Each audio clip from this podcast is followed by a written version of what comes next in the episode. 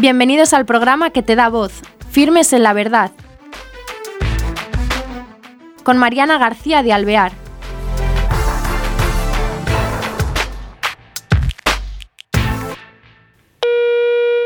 Hola queridos oyentes, bienvenidos a este nuevo programa de Firmes en la Verdad.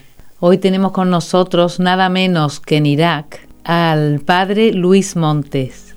Él es eh, sacerdote argentino y misionero del Instituto del Verbo Encarnado. Lo tenemos hoy con nosotros para que nos cuente un poco, que no nos suena lo que es esto de misionero del Instituto del Verbo Encarnado, de su congregación, ¿no? o su orden religiosa, y sobre todo para que nos acerque a la realidad actual en Siria, en esa zona, Irak. En esa zona, él está en Irak, pero nos hablará de los dos sitios porque mm, no nos llegan las noticias, seguimos con esa carencia y aunque apoyamos a nuestros hermanos allí, esos que sufren, los cristianos perseguidos, él nos hablará de esa realidad.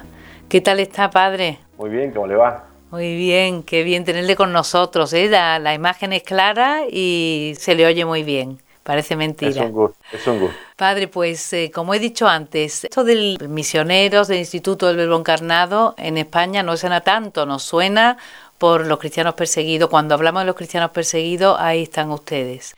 ¿Esta fundación de cuándo es y su vocación desde cuándo? Fue fundado el instituto en el año 1984. Rápidamente nos hemos extendido, ya estamos en los cinco continentes. En España tenemos varias fundaciones. Estamos en Manresa, estamos en Granada. Tenemos un monasterio muy lindo, muy grande en el Puello de Barbastro. Mm. Somos los custodios de los 18 mártires benedictinos de Barbastro. Y estamos en Medio Oriente, en muchos países. Uno de los criterios que tenemos para fundar es ir donde nadie quiere ir y bueno, le aseguro que aquí nadie quiere venir, así que aquí estamos. Estamos en Alepo, en Siria, estamos en Chipre, Tierra Santa, tanto Palestina como Israel, Jordania, Irak, Túnez, Egipto, y pertenece a, nuestra provincia también Tanzania, que es África Negra. ¿no? Nuestra misión aquí es realmente hermosísima porque nosotros estamos sirviendo a un pueblo mártir. O sea, la cantidad de mártires que está dando esta región a la iglesia es muy grande. El Papa Francisco ha dicho varias veces, ahora hay más mártires que en los primeros tiempos, y es realmente así. Este país, Irak, desde el 2003, desde la invasión, cayó en un caos de violencia. Estamos hablando de muchos atentados por día en el país, todos los días. En Bagdad, una ciudad donde yo viví cinco años, hay atentados prácticamente todos los días, pero además son, no es uno o dos cuando hay un atentado. Tenemos entre 40 y 120 atentados por mes en Bagdad. Qué barbaridad. Y por supuesto los atentados son mayormente entre grupos musulmanes, entre ellos. Pero por supuesto muchos han sido contra los cristianos. Los cristianos han sido muchísimos secuestrados, asesinados, torturados, también obispos, también sacerdotes, también religiosos. Y además, por ser minoría, estamos desprotegidos. Cuando hay violencia y caos y no hay un Estado de Derecho, los más débiles son los que más sufren. Estamos, digamos, entre medio de extremistas. Y si en algo coinciden todos los extremistas de las distintas facciones islámicas, es que todos odian a los cristianos. Durante todos estos años, aún antes del 2014, que fue cuando el Estado Islámico tomó toda la provincia de los pueblos cristianos de la llanura de Nínive, aún antes de eso, era muy común tener cristianos asesinados. Incluso se daba una cuestión que marca claramente el aspecto de odio al cristianismo, y es que en Bagdad, por ejemplo, no era extraño que desconocidos entrasen en una casa de cristianos durante la noche y masacraban a toda la familia. Es decir, desde, los ancianos hasta los bebés, bebés de pecho. Qué barbaridad. Y nunca robaban nada. Es, no, no, es muy impresionante la crueldad. Y nunca robaban nada para que quede manifiesto que ellos habían entrado a matar cristianos, no a robar, no eran ladrones. Bueno, toda esta situación, que por sí era pesadísima para la gente, sobre todo para los cristianos, pero para todos, eh, que hizo que tantísimos cristianos dejen el país, se agravó enormemente, esto ya me ha sabido, cuando el Estado Islámico toma Mosul y después todos los pueblos cristianos la llanura de Nínive.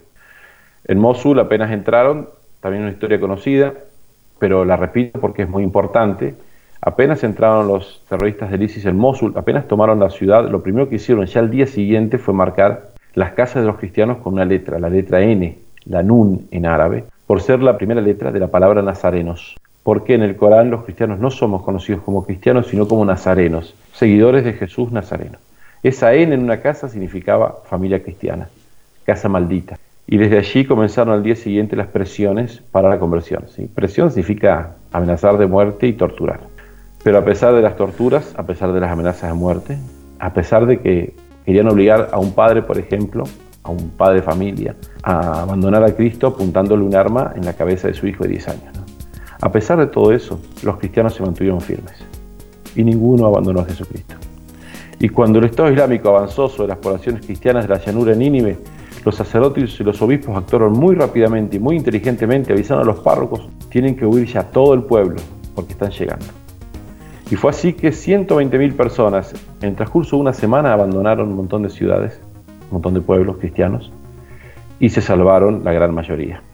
Por eso, por ejemplo, puede haber escuchado en las noticias que había miles de chicas yazidíes, que es otra religión, raptadas, usadas como esclavas sexuales, y con las cristianas eso casi lo pasaba. Y eso es porque los cristianos fueron suficientemente veloces para irse. Pero lo que es importante aquí es que 120.000 personas prefirieron perder todo, sus casas, sus ahorros, sus autos. Muchos tienen familiares muertos. Prefirieron perder todo con tal de no perder a Jesucristo. Por eso los obispos dicen con un orgullo santo, ¿no? Ni un solo cristiano iraquí traicionó a nuestro Señor. Es muy impresionante, ¿no? Por eso ya le digo, ¿no? Para nosotros estar aquí es una misión hermosísima. Estamos sirviendo a un pueblo mártir, a un pueblo de confesores de la fe, a un pueblo que prefiere perder todo con tal de no abandonar a nuestro Señor. Eh, ¿Tienen vocaciones de allí? Porque con ese pueblo tan ferviente, tan fuerte, tan valiente, surgirán vocaciones sacerdotales también, ¿no? En la iglesia caldea, que es la iglesia mayoritaria, ¿no? Católica, pero de rito caldeo. Tiene vocaciones, por supuesto. La iglesia sirio-católica también. Eh, los latinos son, de rito latino son muy pocos. Pero desgraciadamente, con el éxodo que ha habido, las vocaciones han mermado mucho. Simplemente por una cuestión de que ya casi no quedan cristianos. El rector del seminario actual me contaba que cuando él era seminarista había 70 seminaristas en el seminario caldeo. Y ahora debe, de ahí debe haber 13 o 14.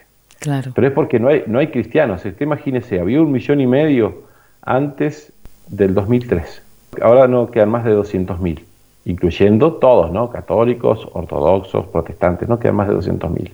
Claro, claro. Y muchos jóvenes que se están planteando la vocación sacerdotal, las familias les dicen, ¿para qué vas a entrar en el seminario ahora si en seis meses sale la visa para irnos. Y claro, entonces prefieren esperar llegar a su destino para entrar en su destino, ¿no? De hecho, el seminario, por ejemplo, de Detroit tiene tantos seminaristas caldeos como el seminario de aquí, porque ya quedan muy pocos cristianos, ¿no? Entonces, sí, hay vocaciones, para el número que hay es muy hermoso el número de vocaciones, y son muchachos muy valientes, ¿no? Porque ellos podrían perfectamente irse del país y atender comunidades de sus ritos en otros lados. Y sin embargo ella dice, nosotros nos quedamos. Y nosotros nos quedamos, es algo muy fuerte, ¿no? Significa nosotros nos arriesgamos a que nos maten. Preferimos quedarnos con nuestro pueblo. Es muy hermoso. Y del verbo encarnado, el Instituto, ¿cuántos sacerdotes hay ahora en Irak? Aquí somos dos nada más. Primero estaba el padre Jorge conmigo en la catedral de Bagdad, la catedral de rito latino. Yo era el párroco. El padre Jorge es el exorcista de la diócesis. Después me requirieron a mí en el norte y entonces vino un tercer sacerdote, mi hermano, mi hermano Enrique de sangre, que también es sacerdote. Estuvo en Bagdad un año ahí, pero él por problemas de salud tuvo que dejar el país y está en Egipto ahora. Entonces, hasta, hasta que no puedan mandar más, el padre Jorge está en Bagdad y yo estoy aquí en Erbil. Padre Jorge ahora es el párroco de la catedral y yo soy el vicario del obispo latino para toda la región del Kurdistán. La iglesia latina tiene muchísimos fieles que no son iraquíes. Eh, estamos hablando de decenas de miles de trabajadores extranjeros, sobre todo filipinos, que vienen aquí a ganar, a ganar un sueldo un poquito mejor que en su país y mandar ayuda a sus familias. Entonces el obispo ha querido que yo esté aquí en el norte para atender a esa comunidad. Y bueno, como nosotros no tenemos iglesias de rito latino aquí en el norte, el obispo me ha encomendado la construcción de tres iglesias en tres ciudades distintas. Estamos ahora esperando los datos sobre un terreno que estamos viendo para después empezar a construir la primera aquí en, Erbil, que es la capital de la región semiautónoma del Kurdistán. Es muy hermoso considerar que a pesar de toda la persecución, a pesar de tantas iglesias quemadas y destruidas, la iglesia en este país sigue pensando en construir iglesias. Sí, sí, la verdad. Y además tres, no solamente una, sino tres, ¿no? Sí, y las que fueron destruidas por el Estado Islámico, quemadas, profanadas, están siendo restauradas en un trabajo hercúleo que está haciendo la iglesia, la iglesia buscando devolver a los fieles los templos que ellos se merecen. Y es muy triste para nosotros escuchar muchas veces que en Europa se derriban iglesias o se venden para uso profano. Mm. Y sin embargo acá nosotros con tanta persecución estamos pensando en construir. O sea, la verdad es que el cristianismo de Europa tendría que mirar un poco más a Oriente para, para reforzar su fuerza en Cristo. ¿no? Y padre, eh, si tiene que atender una zona tan amplia, me imagino yo que el cristiano allí es un laico activo, ¿no? Que le ayuda en cada sitio porque no se llega a todo. ¿Cómo lo Sí, no se, llega, no se llega a todo y por supuesto uno tiene colaboradores, pero también tenemos menos colaboradores de lo que quisiéramos, ¿no? tiene que pensar que el número de cristianos es pequeño y eso se complicaba, ¿no? Usted piense, eh, una parroquia puede tener, una parroquia común puede tener 200 familias de fieles, nada más. En otros lugares, sí, una, una parroquia tiene 10.000 personas, 50.000 personas, 100.000 personas. Cuando las personas son 1.000 o 1.500, el número de gente que puede ayudar es muy limitado. Incluso tenemos jóvenes que nos ayudan a nosotros y algunos días ayudan a la iglesia armeno-católica, o así, digamos, ¿no? Eh, lo que sí se trabaja bastante en conjunto, por ejemplo, en Bagdad hay una comisión encargada de juntar a todos los jóvenes de todas las parroquias, es muy hermoso eso, ¿no? Pero en cierto modo nos falta mucha ayuda, ¿no? Sí, eh, y además como están tan lejos, eh, bueno, para el mundo nuestro, ¿no? Porque dice que van allí donde hace falta, pero realmente si nos ponemos a hablar del mundo están en, otro extremo, ¿no? Hay muchas vocaciones de argentinos sobre todo. Sí, nuestro, nuestras vocaciones como Instituto Rural Encarnado siguen siendo de mayoría argentina porque fuimos fundados allí y nuestra expansión, como usted se puede imaginar, es muy reciente porque fuimos fundados hace menos de 35 años. Pero ya tenemos seminarios en muchos lados, ¿no? Ya tenemos seminarios en Brasil con muchas vocaciones, en Sao Paulo, tenemos seminario en Washington, tenemos en Perú, en Ecuador, tenemos seminario internacional en Roma. Ahí, en Roma se forman las vocaciones que, por ejemplo, van de Medio Oriente. Sobre todo tenemos vocaciones en Egipto, pero también de Siria, de Jordania y de otros lados. Ahí ese seminario también vienen las vocaciones de Rusia, de Tayikistán. Por ejemplo, tenemos el primer sacerdote ordenado de Tayikistán en toda la historia del país. Fue ordenado en Roma, eh, nuestra congregación. Y, tenemos misioneros de China y de, países que a veces uno ni conoce los nombres. Claro, claro, que son dificilísimos. Y padre, estar allí es un riesgo grande también para el sacerdote, ¿no? Sí, depende del lugar, ¿no? En Bagdad, donde yo estuve y donde está el padre Jorge, es muy peligroso. Estamos hablando de 50, 100 atentados por mes, ¿no? Qué barbaridad. O sea, más de una vez han reventado todos los, todos los vidrios de la casa, más de una vez hemos estado muy cerca de una explosión. Eso es muy común. Para nosotros es muy común cuando uno va a visitar a los fieles cristianos de la parroquia para estar con ellos, charlar, compartir un momento, rezar con ellos. Volver y a la noche enterarnos que a los 10 minutos que pasamos por una esquina hubo una explosión. O sea, eso es muy, muy común. Pero lo cierto es que llevamos varios años y no nos ha pasado nada. Aquí en Erbil, donde estoy yo, es mucho más tranquilo, no hay atentados. Es cierto que cuando yo llegué el Estado Islámico estaba a 30 kilómetros de la ciudad, ¿no? Entonces era riesgoso, digamos, ¿no? Hemos, llegado a estar a 15 kilómetros donde estaban las líneas enemigas. Pero también no nos ha pasado nada, así que en ese sentido, digamos, estamos y seguimos. Me impresiona el que al hablar usted y los que cristianos de allí me imagino no, no se les nota miedo ninguno. Está en la línea a 15 kilómetros y, y lo habla tan contento, como diciendo, bueno, eso, eh, ¿cómo? Me imagino que es porque viven una fe viva. Bueno, hay una razón humana y es que uno se acostumbra. ¿sí? Cuando yo llegué a Bagdad, la primera semana, cuando salía a hacer las compras o visitar a alguien, iba caminando por la calle y pasaba al lado de un auto estacionado y yo pensaba, no, no habrá una bomba aquí. Claro. La idea venía en la cabeza. Igual hay que salir y hacer las cosas, ¿no? Hay que hacer lo que hay que hacer. A la semana ya ni pensaba en eso. y al final, uno escucha una explosión, mira un poquito así y sigue haciendo lo que estaba haciendo, ¿no? Eh, porque se produce un acostumbramiento, que por otra parte no es bueno para la salud, ¿no? Porque la tensión existe. Pero más que eso es el hecho de decir, bueno, o sea, a nosotros nos están dando fuerza los mártires, ¿no? O sea, la gente aquí no tiene modo de escapar. Y siguen, y siguen con una sonrisa que yo le digo que si las viese en Europa el mundo sería mucho más feliz, ¿no? Entonces, eso a nosotros nos da fuerza permanentemente, ¿no? O sea, Para nosotros aquí hay, hay cosas que se marcan de modo muy patente. Uno de ellos es la providencia de Dios. En Occidente me dicen, pero ¿qué? ¿No, no, no despotrican contra Dios por toda situación? Todo lo contrario. Cuando uno está más, cuando esta gente está sufriendo tanto, está más cerca de Jesucristo, entonces para ellos es más claro que Dios los protege. Entonces para nosotros nos ocurre lo mismo, para nosotros la providencia de Dios es muy patente. Y si algún día tenemos que morir, va, a suceder, ¿no? O sea, si usted me dice, bueno, si no estoy acá no voy a morir nunca, sería un tema, pero todos vamos a morir, ¿no? o sea, morir hoy, morir dentro de 50 años no cambia, no cambia mucho. Lo importante es hacer lo que uno tiene que hacer. Nuestro Señor dice, hay que hacer el bien mientras es de día. eso es decir, mientras uno está vivo. ¿sí? El tiempo es corto, tenemos que aprovechar para hacer el bien. Entonces, preocuparse demasiado por la muerte no es sensato. ¿no? no podemos nosotros asegurarnos a nosotros mismos un día de vida, una hora de vida, un minuto de vida. Estamos en manos de la providencia y sabiendo que Dios dispone todo para el bien de los que aman a Dios, lo único que tiene que preocuparnos es amar a Dios y después Dios se va a encargar del resto. ¿no? Es impactante porque, claro, decimos en el resto, porque Él manda en el mundo y nos está diciendo que justo ahí donde está en el cogollo de, ese, de esa guerra que es lo peor ¿no? para el hombre, pueden vivir con esa eh, confianza en la providencia, que el, resto es verdad que nos falta esa confianza. Y es que se hace más patente. Se, hace, más patente. Sí, pues eso, eso desde luego es una luz para nosotros en esta parte del mundo, que quizá lo que dice que aquí no nos damos, no valoramos eso, ¿no? Esa providencia, esa mm, presencia de Dios mm, que nos cuida. Pero ¿cómo se puede vivir? ¿Cómo es vivir? Porque están como si estuvieran en guerra, ¿no? Con tanto atentado continuo. ¿Cómo es el vivir cada día? Para los niños, las familias, para bueno, hay, cosas que se limitan por eso, ¿no? Por ejemplo, nosotros como sacerdotes, ¿no? En Bagdad, cuando yo era párroco. Hay limitaciones que vienen del mismo hecho que estamos en una sociedad de mayoría islámica, por lo cual no hay verdadera libertad religiosa. Cuando se habla de que hay libertad religiosa en los países árabes musulmanes, es un modo de hablar, porque no hay verdadera libertad religiosa. Hay cierta libertad de culto. Yo en la iglesia puedo celebrar la misa, puedo predicar, pero tiene que ser dentro de la iglesia. Entonces, no hay verdadera libertad de conciencia porque si un musulmán se quiere convertir al cristianismo, lo matan. Y pueden matar al sacerdote si lo bautiza. Entonces, eso ya nos limita nuestra acción, ¿no?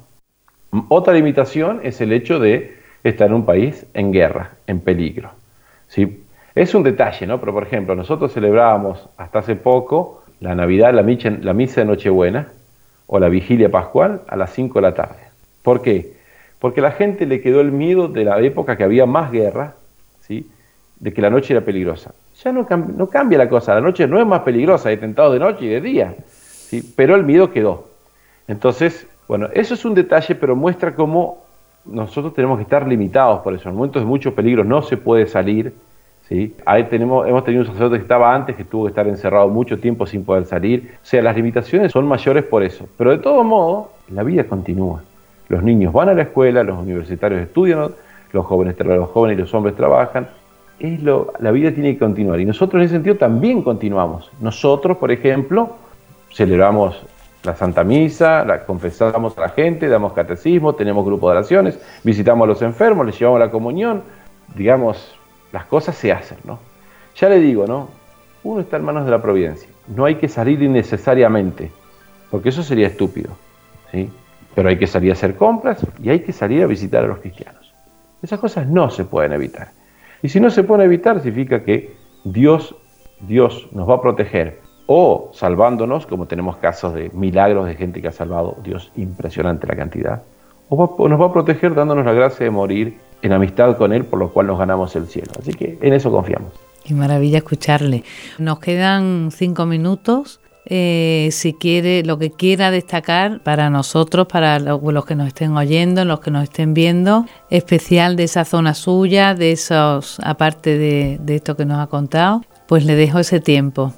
Bien, yo quiero resaltar algunas cosas que a mí me impactan acá y que quiero compartirlas con todos. Algunos quizás ya las hayan escuchado porque las he repetido, lo que pasa es que son demasiado importantes como para dejarlas pasar. Como le dije, el tema de la confianza en la divina providencia es una de ellas. ¿sí? Mientras en Occidente se preguntan si los cristianos perseguidos se quejan de Dios, si uno les plantea ese tema, ellos miran sorprendidos, ¿no? Porque Dios no ha hecho este mal, Dios, Dios quiere nuestro bien. Y si permite el mal es porque respeta la libertad humana, porque Él quiere hijos y no esclavos, y porque además es tan poderoso que de los peores males saca los mejores bienes. El peor crimen que cometió el hombre es la crucifixión del Hijo de Dios. Y de ese mal, el peor que puede existir, Dios sacó la redención del género humano. Entonces, cuando el mal parece ser más fuerte, digamos así, por decirlo de un modo poco preciso, Dios se esfuerza ¿sí? y nos da todavía más. Entonces, para nosotros, ya le digo, es muy clara la mano, no solo providente, la mano tierna de Dios con nosotros. En segundo lugar, el tema del perdón. También me preguntan en Occidente, ¿y cómo le pueden predicar el perdón a gente que sufre tanto, que le han hecho tanto daño? Y la verdad es que ellos nos predican el perdón con su vida, no, hace falta que les prediquemos nosotros. Es cierto, a veces les puede costar, a veces viene gente llorando y me dice, Padre, ayúdeme que no, logro perdonar. Pero ya ese mismo hecho implica el deseo de perdón. Y en realidad no es que no puede perdonar, es que quisieran no sentir rechazo hacia el enemigo, pero eso es inevitable, ¿no? María Goretti cuando la acuchillaron había perdonado al asesino, pero no quería que se le acerque, ¿no? Porque ese es un rechazo visceral que permanece, no va contra el perdón eso, ¿no? Bueno, esta gente perdona de un modo que es lo más grande que se puede creer. ¿sí? Realmente se asemejan mucho a Jesucristo. ¿no? Y yo le voy a contar un, solamente un caso, que lo cuento lo he contado varias veces, pero es muy impactante. ¿no? La mamá de una niña de tres años están huyendo de Jarakosh, lo frenan los terroristas del Estado Islámico y le arrebatan a la niña de tres años de sus brazos.